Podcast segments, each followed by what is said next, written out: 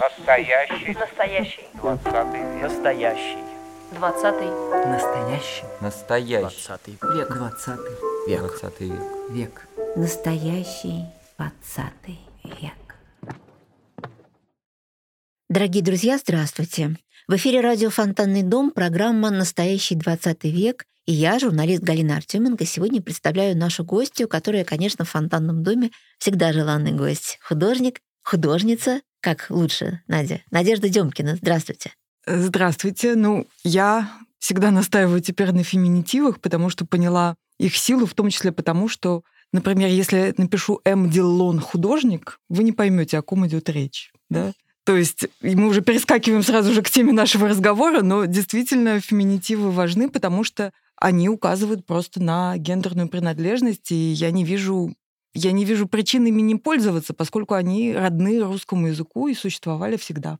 Итак, мы сегодня будем говорить, да, Надя вообще моя коллега, она журналист, мы когда-то очень плодотворно э, работали в, в одних изданиях, была такая прекрасная газета «Невское время» когда-то, да. Потом э, Надя стала художницей, и у нее была, кстати, большая персональная выставка у нас в музее в Фонтанном доме, в большом выставочном зале. Это была совершенно прекрасная история. Мы говорим о 20 веке, и сегодня наша тема будет посвящена тем художницам, которых, в общем-то, этот век взрастил, и как они боролись за свои права, и вообще, что такое женщина-художница в Петербурге и потом в Ленинграде. Итак, Надя, да, все-таки начнем сначала. Вот 20 век и твоя семья. Вот что было в твоей семье, когда твоя семья жила в 20 столетии? На самом деле, к сожалению, я не так много знаю об истории своей семьи.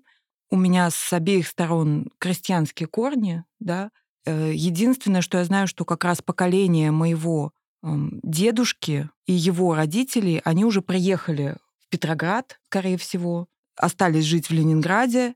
Мой отец уже родился здесь. То есть моя э, семья отца, они здесь пережили блокаду, деды прошли войну, одна из э, двоюродных бабушек попала в плен. Ну, то есть вот все вот эти, скажем так, такие истории, которые нас соединяют и сшивают воедино как народ, вот они в моей семье тоже разворачивались. Но, как это бывает э, принято, об этом умалчивалось. И поскольку старшее поколение ушло очень рано, в том числе, естественно, поскольку вот пережило все это, то знаю я об этом гораздо меньше, чем мне хотелось бы сейчас, уже будучи в осознанном возрасте, задать вопросы, узнать, услышать или даже молчание в ответ услышать, это, мне кажется, иногда говорит больше, чем какие-то слова. А так вот у меня остаются воспоминания, например, мой дед со стороны матери, который прошел битву под Сталинградом, да, я вот помню, как он просто сидел летом без рубашки, и вот просто полностью развороченное вот это плечо. То есть это рана, этот это шрам, вот, да? Да, эти вот, вот у меня детские воспоминания, вот это все, что я от него... То есть о войне я о нем не слышала ничего. Да. Праздновать он не мог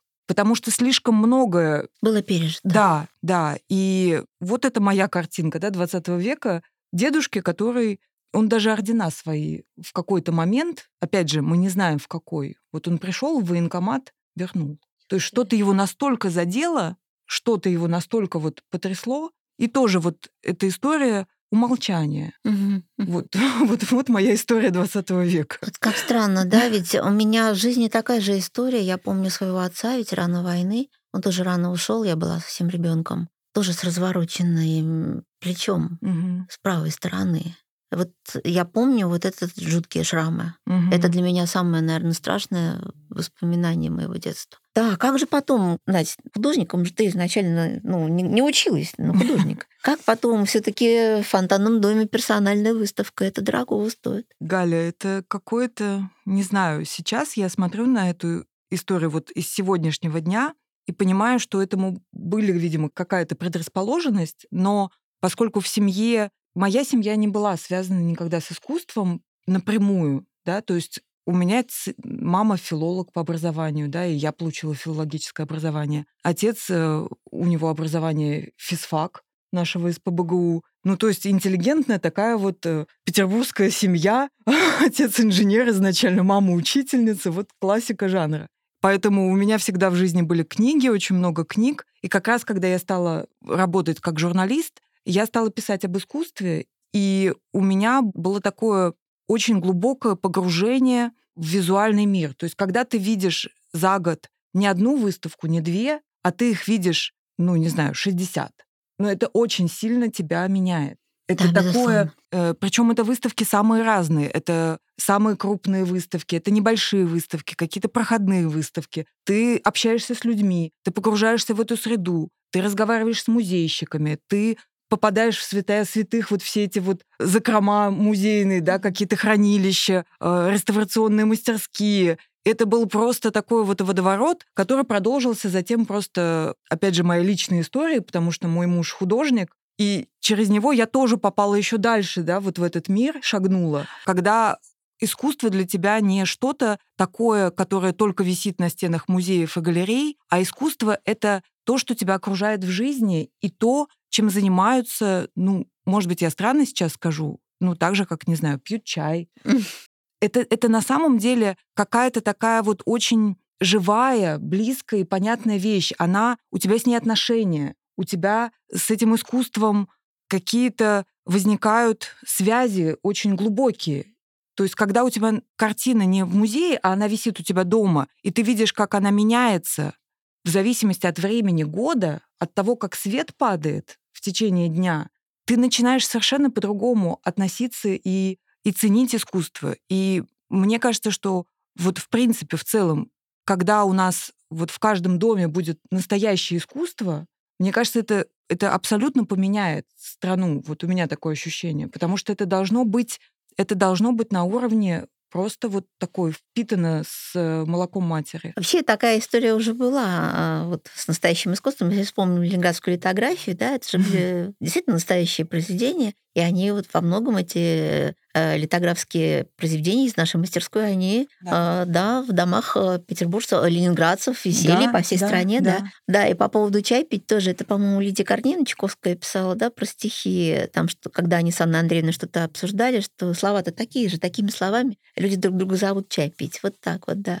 Да. Только в, другом Да, порядке их да, да. немножечко ставишь. Да, ну вот, кстати, вот я вспоминаю эту выставку, э, и за окном Шереметьевский сад, и мы тогда с тобой еще говорили об ощущении Петербурга, потому что все твои работы, они очень-очень петербургские. Вот э, твое ощущение города какое? Это мы все ближе и ближе подходим к нашим героиням Да, сейчас. да, да. Это дом. Это продолжение дома. А дом, он же не заканчивается дверями квартиры или комнаты. Дом — это дальше вот балкон, вид из окна, парадная, твоя улица, район, дворы, люди, которых ты встречаешь. Это все такая, такая ткань городская, из которой невозможно вот вырезать какой-то один кусочек отдельный. Невозможно сказать, что Петербург — это только Зимний дворец и Дворцовая площадь или вот этот классический вид на Петропавловскую крепость. Нет, это все вместе вшито в- нас.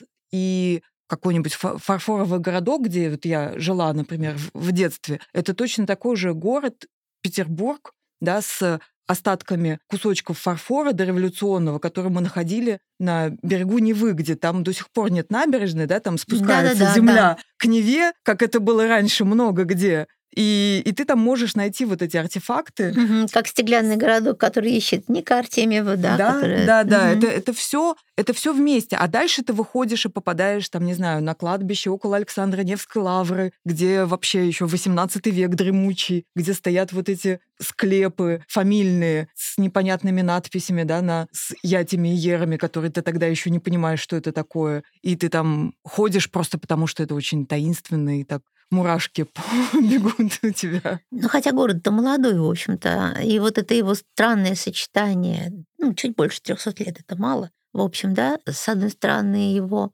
такой мощной энергетики, его относительной молодости и его опыта. Ну, он же не на пустом месте поставлен. Ну, это да, да-да-да. да, про Поэтому, мне кажется, это все вот э, то, что мы сейчас это надеюсь, когда-нибудь, да, мы получим вот такой музей, и очень хочется в это верить, и то, что мы продлим свою историю и соединимся с тем, что было раньше, и со всем вот этим регионом, он же тоже не вырван из контекста, да, вот он, пожалуйста, рядом, Старая Ладога, куда уж древнее, да, а, собственно, рукой подать. Да, это мы сейчас немножко поговорили о возможном да, музее археологии, археопарке. Но это отдельная, конечно, большая тема большого разговора. Все мечтаю Да. Петра Сорокина пригласить все-таки поговорить об этом. И, конечно, тема достаточно болезненная да, для города. Но все-таки вот вернемся. Сейчас наши слушатели не видят, а вот у нас тут на столе в студии а, разложены открытки, э, которые нарисовала Надя, и которые, в общем-то, в наших самых модных книжных магазинах представлены.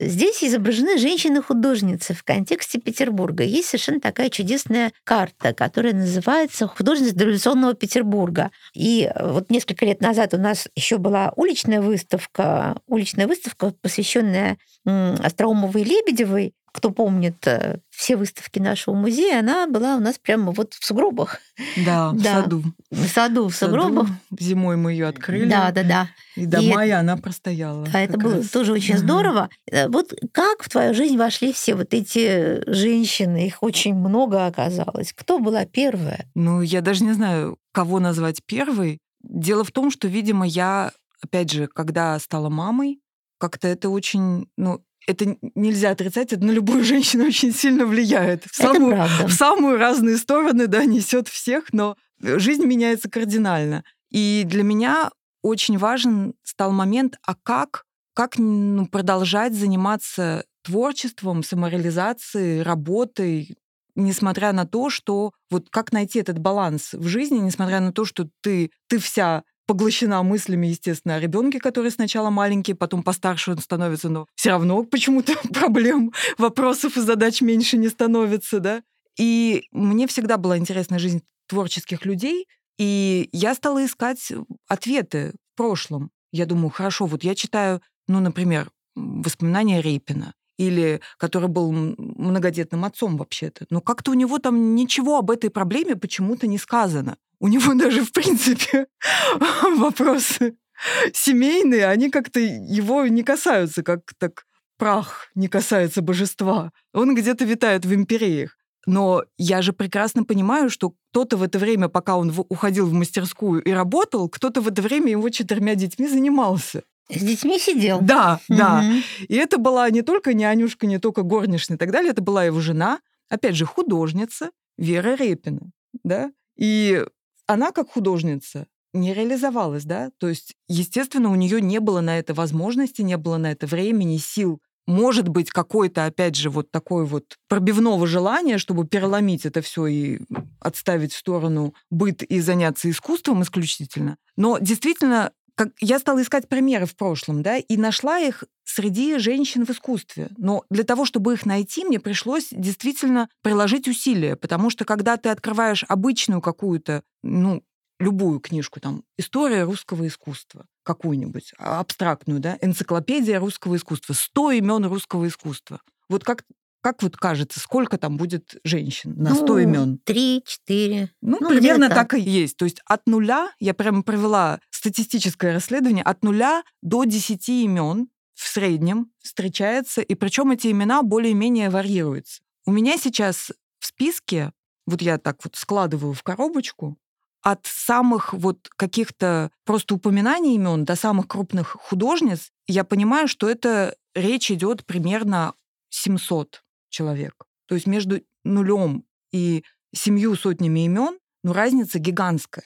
Конечно, речь не идет о том, что они все, я не знаю, как, как да. Репин. Мгм. Нет, для меня даже здесь мы, даже вопрос таланта мы отставим в сторону. И я не хочу мерить на весах, кто круче, да, там, не знаю, Марианна Веревкина или Илья Ефимович Рейпин. Это вообще не о, не о том история. Дело в том, что для любой женщины в ту эпоху, до революции, да, почему у меня до революционного Петербурга? Просто потому, что э, доступ к образованию был совершенно иным. И доступ к образованию — это все.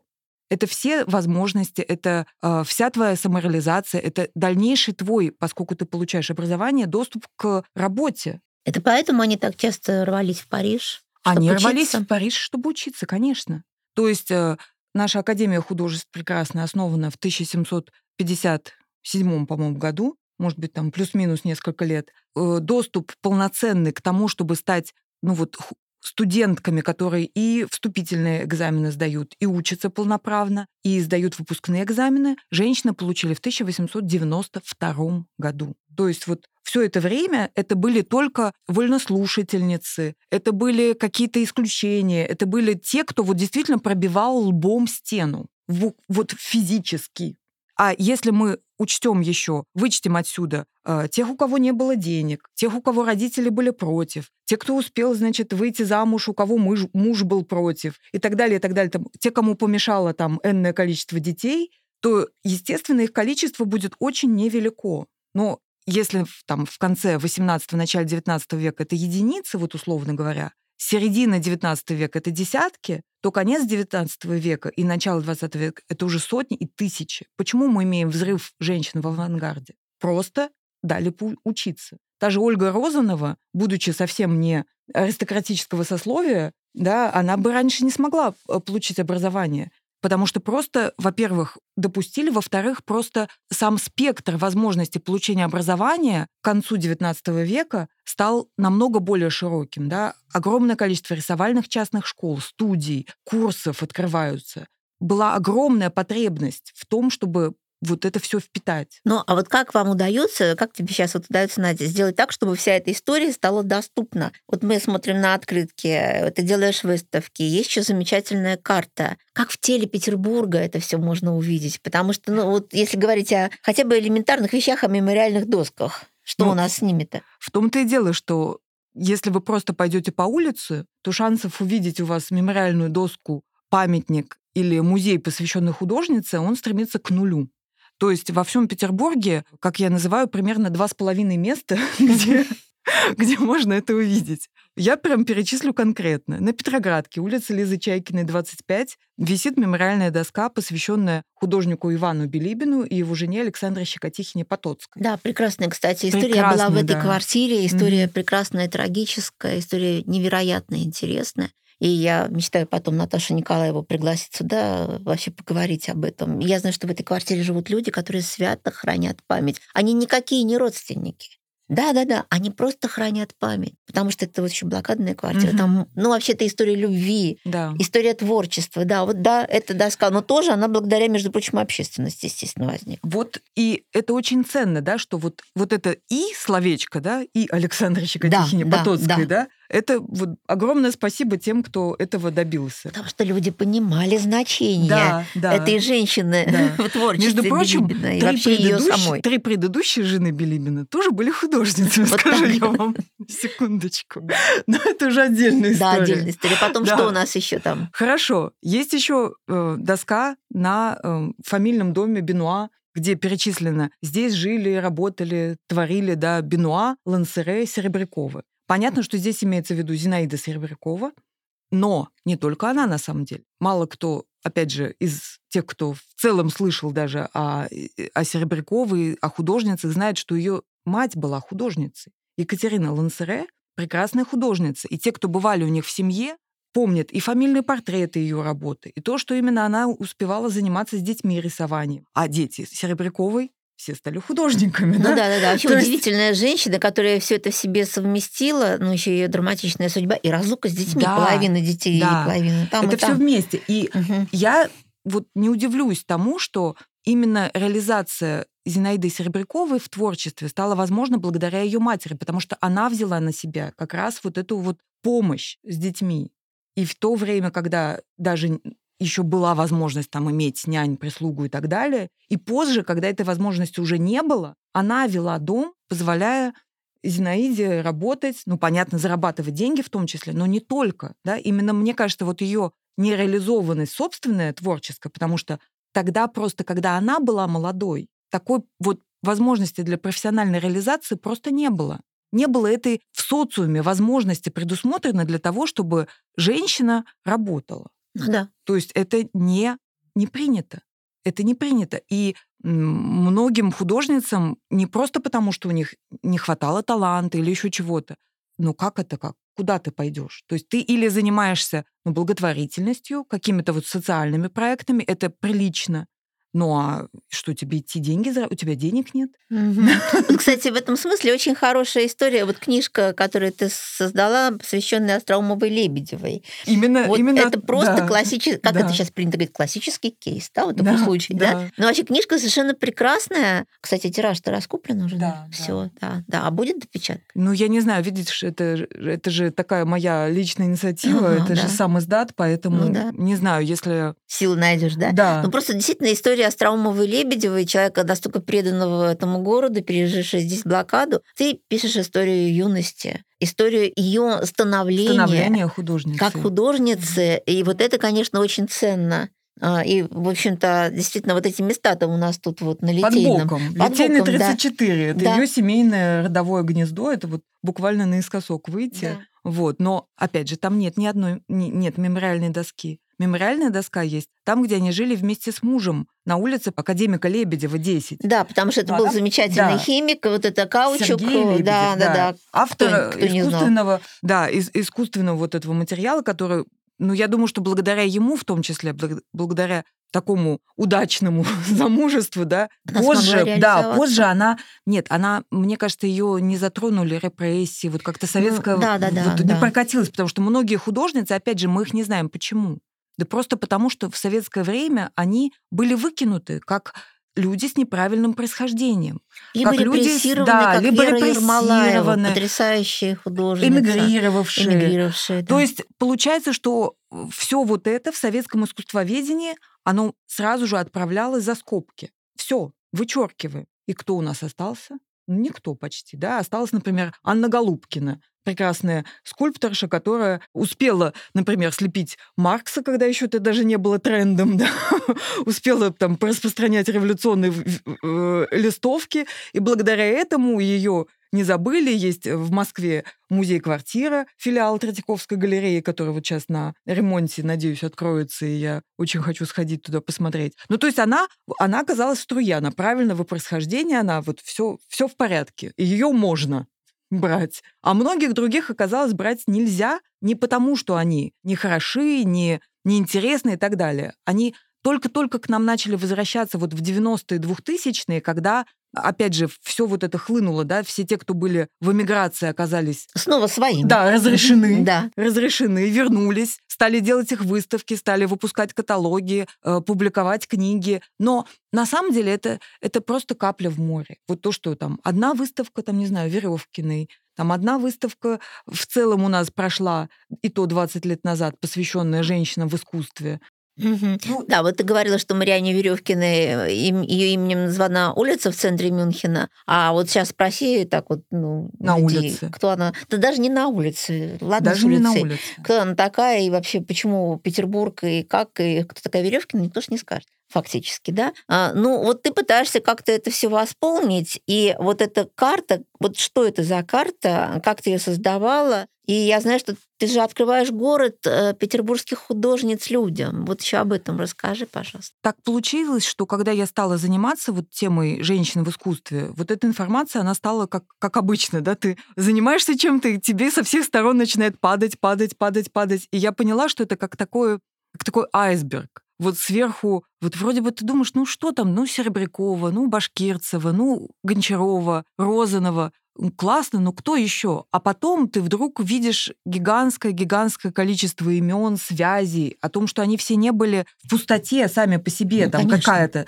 Они все друг с другом, они знали друг друга, они все друг у друга учились, они все учились у вот тех мастеров, которые, да, мы все знаем, да, там, не знаю, Крамской, Рейпин, Чистяков, Айвазовский, Шишкин. Все они там связаны с десятками э, прекрасных женщин-художниц. Так вот, я стала собирать эту информацию, да, показывать э, какие-то, проводить выставки, читать лекции по выставкам. Увидела огромный интерес, на самом деле, у людей, у посетителей с, вот с такими глазами, как это? Мы это Ну все да, не по знали. социальным сетям я вот Да. смотрю, что очень многие люди пишут. и- Искусствоведы мне да. пишут, мы ничего об этом не слышали. То есть люди, получившие там по пять э, лет искусствоведческое образование, умудряются получить его, не зная ничего. Ну что об ж умудряются, если в учебнике не сказано, и Я об профессор этом и говорю, сказал. да, да. Мгм. То есть это а, и в учебнике не сказано, здесь не сказали, в музей приходишь нету, э, музе- музея самого отдельного нету и так далее, и так далее, и тому подобное. У а нас тебе... Нет, подожди, а вот Да. тебе не говорили вот, вот как-то вот по гендерному признаку, как-то вот, ну, негоже судить, потому что либо есть искусство, либо нет искусства. А вот такие тебе вещи не задавали, потому что, ну, что это такое? Вот, может, она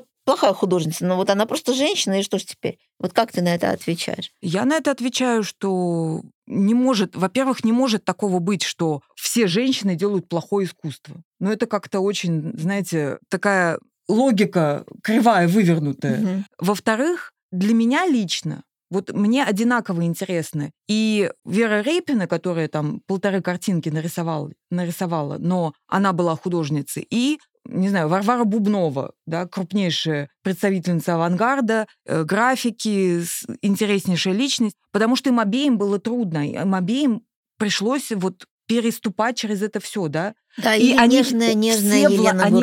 Да, и они все вложили свой вклад в то, что сейчас, сегодня мы все-таки можем получать любое образование, плюс-минус, реализовываться профессионально. И, конечно, есть много вопросов, но все-таки не сравнить с тем, что было в XIX веке, когда ты вписана в паспорт мужа, и, значит, вот все. да, сейчас вот скажешь, это, кстати, вот э, когда про ну, ревнители ценностей, э, то есть вот они даже не представляют, что это такое. Ты вписана в паспорт мужа, ну как, я не знаю, как что. Как вещь. Как вещь, да. Как да, вещь, да. Да, итак, все-таки вернемся к карте. А Карте, как построена карта художниц Петербурга? вот когда э, вся эта информация стала скапливаться, я поняла, что в городе, да, в моем любимом родном Петербурге, ты нигде не увидишь никакой, никакого упоминания да, о художницах. Вот я назвала две доски. Есть ну, третья доска, последний адрес Веры Ермолаевой. И в доме Матюшина острова. там про Елену Да. Гуру можно почитать И ещё. есть, опять же, музей назван Михаила Матюшина. Мгм. Не музей Матюшина и Гуро, да. Да.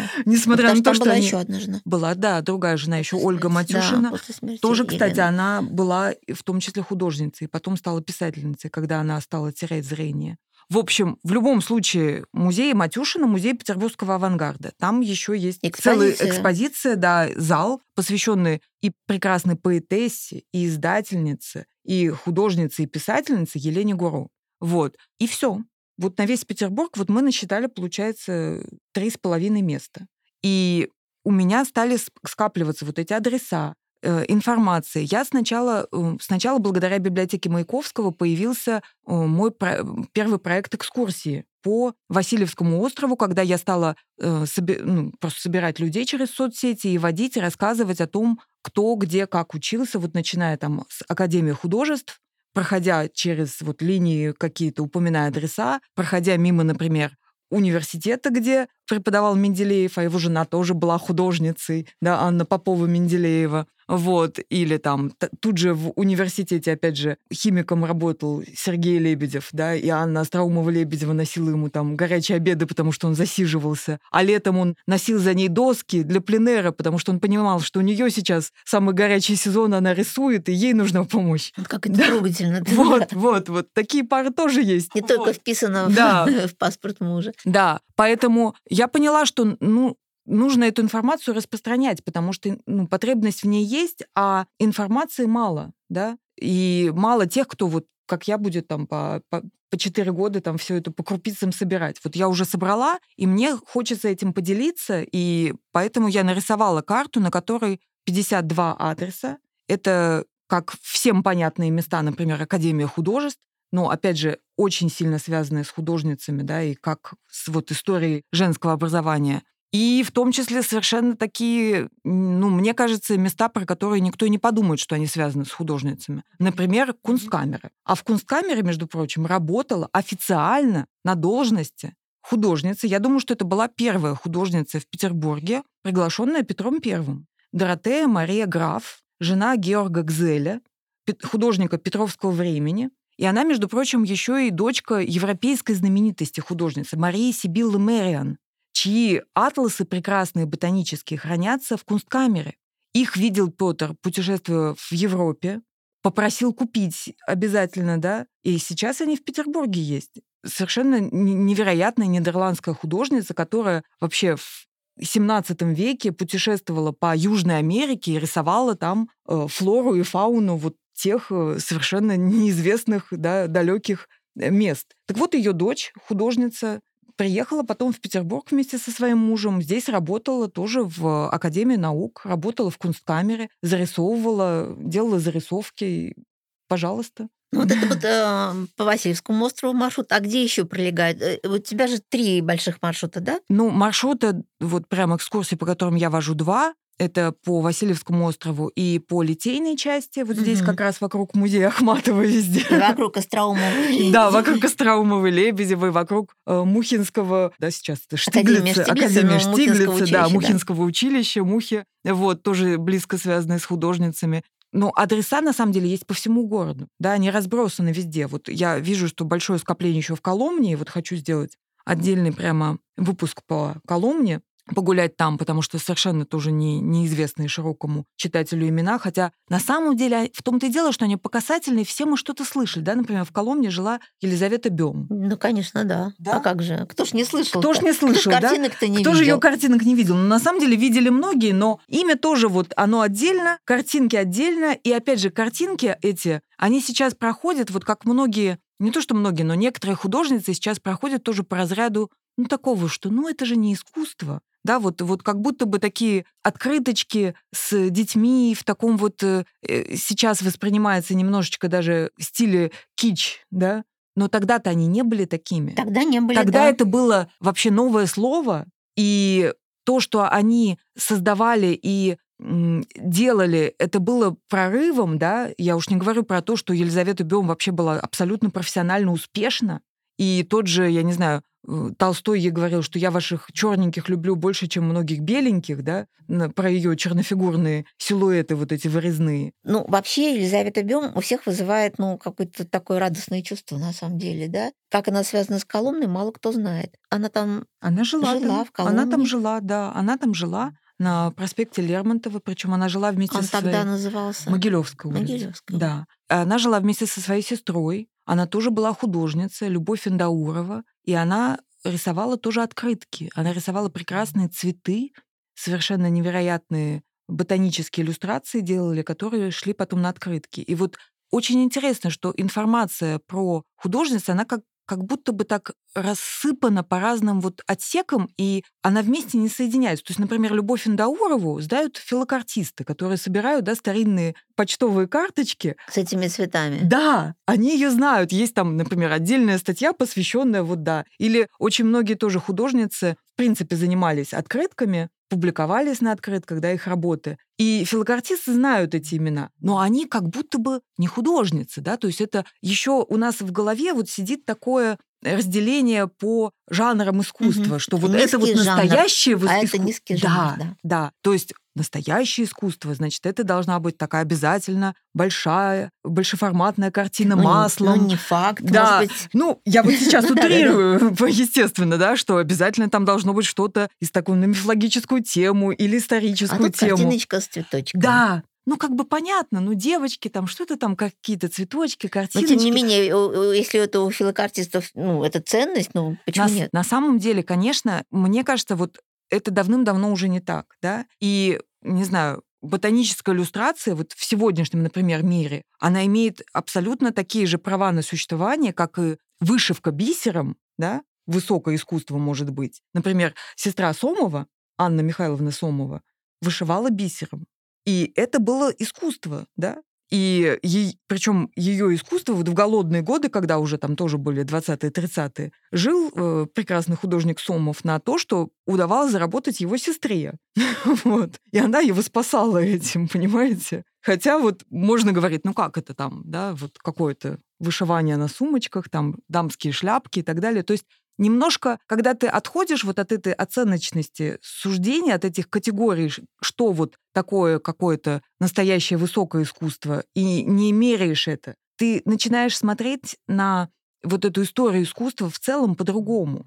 Эти жанры, например, сейчас в 20 веке, все, что связано с ручным трудом, да, с вышивкой, с какими-то прикладными вещами, они сейчас выставляются в музеях. Мы сейчас ценим их, мы сейчас э, видим в них красоту, которую, может быть, даже современники да, не видели и не понимали, насколько это высокого уровня да, вещи. Ну да, но вот мы все-таки, когда говорим о художницах, это прежде всего, мне кажется, это борьба за право быть собой. том вот, числе. вот это вот это мне кажется очень важным во всем вот этом вот разговоре. И вот, кстати, вот в фонтанном доме это право быть собой. Анна Евгеньевна Арнс, ее право быть собой, быть Мгм. врачом, быть Мгм. вот, да. Да. А Анна Андреевна Ахматова Да. тоже ее право быть собой. То есть вот это такая очень широкая, важная тема, да? Кстати, я недавно прочитала и думаю, как это как раз в тему, что Гумилев как раз после женитьбы на Ахматовой ей выдал отдельный паспорт и отдельно сделал вклад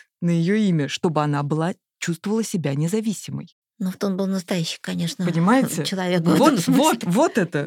Понимаете, вот чтобы она чувствовала себя независимой. Ну да, да, вот очень интересная деталь в нашем разговоре, Да. конечно. Вот, а что сейчас вот с проектом? Интересно мне, потому что я знаю, что а, выпускаются открытки, вот есть карты, есть экскурсии. Будет ли еще одна книга? Будут ли какие-то выставки? Я сейчас как раз по мотивам вот этой карты хочу сделать это что-то вроде такого ну, это не путеводитель, да, но получается, что вот эта основа карты, эти адреса, они как будто бы как уже готовы в моей голове главы этой книги, да, когда ты, когда город рассказывает вот эту историю о художницах, и оказывается, что они все сплетены друг с другом, все связаны, и есть места, куда ты можешь прийти и узнать, что вот, оказывается, здесь Петропавловской крепости, оказывается, жила Марианна Веревкина, да? а на углу Пятой Советской улицы, тогда Пятой Рождественской, снимала комнату Ольга Розанова, чтобы бегать в школу Званцевой на Таврическую улицу, да, где учились кроме нее там и Гуро, и Маргарита Собашникова. Ну, то есть все это, это как получается такой один большой рассказ, где отсылки друг к другу идут, да, такая ткань То есть это такой повествования. некий гипертекст о петербургских художницах. Да, такой да, которые почему-то были вырезаны вот по разным обстоятельствам, да, и Из нашей жизни. из нашей жизни, из нашей истории искусства, из нашей истории культуры, да, из истории Петербурга. И мне хочется вот эти кусочки, как такое лоскутное полотно, соединить и показать, что, что они все интересны, они все достойны того, чтобы мы их знали, помнили, чтобы мы замечали их, потому что они есть. Мы их просто не замечаем, потому что не... Ну вот у нас как такое слепое пятно. Вот мы привыкли не видеть и думать, ну, что там смотреть-то, нечего особенно. А оказывается, есть. Есть. А, а собственные выставки, собственное творчество, Надя? Ну, собственно, нельзя успеть все сразу. Собственное творчество, оно продолжается, я рисую, да, но, конечно, для того, чтобы там прямо полноценную большую выставку персональную сделать, нужно просто все тогда отложить, заниматься только этим. Ну, будет обязательно, я очень хочу. Ну вот, я еще раз подчеркну, что все истории с художницами, чудесные открытки, они в модных магазинах имеются, и карта тоже есть. а, И я думаю, что если вы хотите познакомиться поподробнее, найдите Надю в социальных сетях, а, и, естественно, перед вами откроется совершенно потрясающий мир русских художниц, которые пытались быть собой и становились собой в 20 веке. Надя, спасибо. Спасибо большое.